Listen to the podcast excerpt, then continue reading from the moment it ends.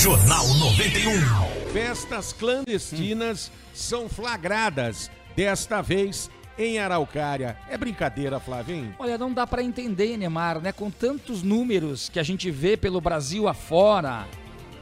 Às vezes a pessoa tem um descuido, um deslize, não usa máscara, esqueceu a máscara, volta pro carro. Meu Deus, tem que voltar para casa. Esqueci de passar álcool em gel, porque a gente toda hora tá com a mão no olho, tá com a mão no nariz, tá com a mão na boca. É por aí que o vírus vai complicar você. Também, né? Também. Tem que levar surra de ripa. E aí o que acontece? A Guarda Calma. Municipal encerrou duas festas clandestinas Que que é nesse final de semana em Araucária.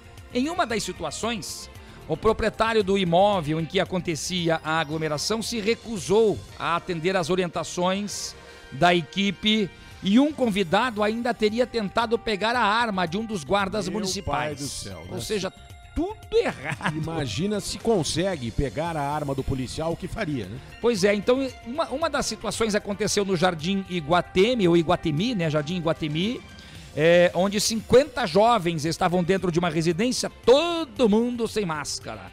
O pessoal tá pedindo, né? E a outra festa foi no bairro Campina da Barra.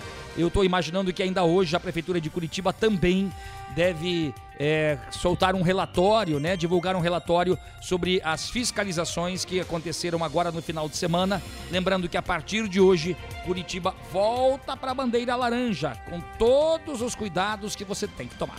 Olha, a sensibilidade dessas pessoas, ela está no bolso, pode ter certeza disso. Então tem que enrijecer a fiscalização, apertar mesmo e tem que endurecer também as medidas e tem que pegar o bolso dessa gente, que daí não repete. Pode ter certeza, multa pesada, vai pensar duas vezes antes de fazer uma festa clandestina novamente.